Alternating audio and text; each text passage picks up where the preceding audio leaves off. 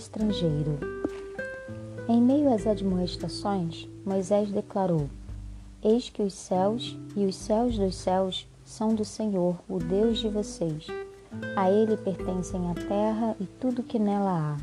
Deuteronômio 10, 14. Que expressão poderosa da soberania divina! Ideia encontrada em outros lugares da Bíblia. Ao Senhor pertence a terra e a sua plenitude, o mundo e os que nele habitam. Salmos 24, 1. Pergunta número 3. Ouça Deuteronômio 10, 17 a 19.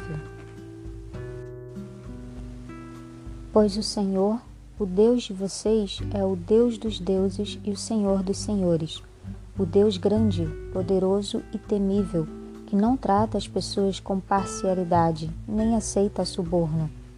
Ele faz justiça aos órfãos e às viúvas, e ama os estrangeiros, dando-lhes comida e roupa. Portanto, amem os estrangeiros, porque vocês foram estrangeiros na terra do Egito. Temam o Senhor, seu Deus, e sirvam a Ele. Sejam fiéis a Ele e jurem somente pelo seu nome. Responda. Que outra declaração Moisés fez sobre o Senhor? O que Deus ordena ao seu povo como resultado dessa declaração?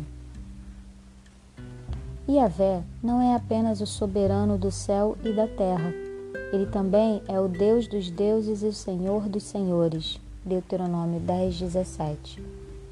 Isso não significa que existam outros deuses menores, como os supostos deuses que os pagãos adoravam. Em vez disso, mais do que apenas ser o único Deus, o Senhor afirma sua supremacia sobre todos os outros poderes, reais ou imaginários, no céu e na terra. Vejam, agora que eu, sim, eu sou Ele, e que não há nenhum Deus além de mim. Deuteronômio 32, 39. O texto diz também que Ele é o Deus grande, poderoso e temível, que não trata as pessoas com parcialidade nem aceita suborno. Tudo isso faz parte da mensagem maior. Yahvé é o seu Deus e você, o seu povo, lhe deve obediência. Que contraste poderoso! Sim, Yahvé é o Deus dos deuses e Senhor dos senhores, o governante soberano e sustentador da criação. Colossenses 1, 16 e 17 mas ele também se preocupa com os órfãos, com a viúva e o estrangeiro e mostra o seu cuidado ministrando as suas necessidades físicas imediatas. O Deus que observa um pardal que cai ao chão conhece a situação daqueles que estão à margem da sociedade.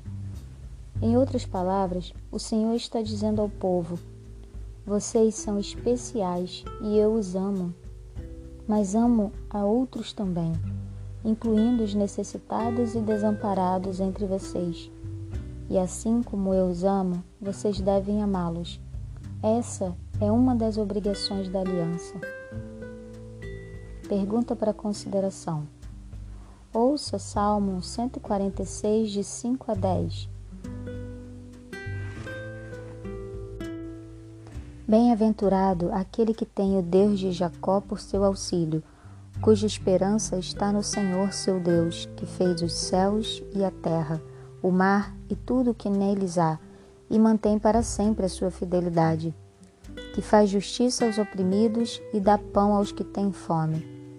O Senhor liberta os encarcerados, o Senhor abre os olhos aos cegos, o Senhor levanta os abatidos, o Senhor ama os justos, o Senhor guarda o estrangeiro ampara o órfão e a viúva porém transtorna o caminho dos ímpios. O Senhor reina para sempre. O seu Deus, Sião, reina de geração em geração. Aleluia. Responda: Que mensagem do salmo reflete o que Deus diz lá em cima? E o que isso significa para nós no presente como cristãos?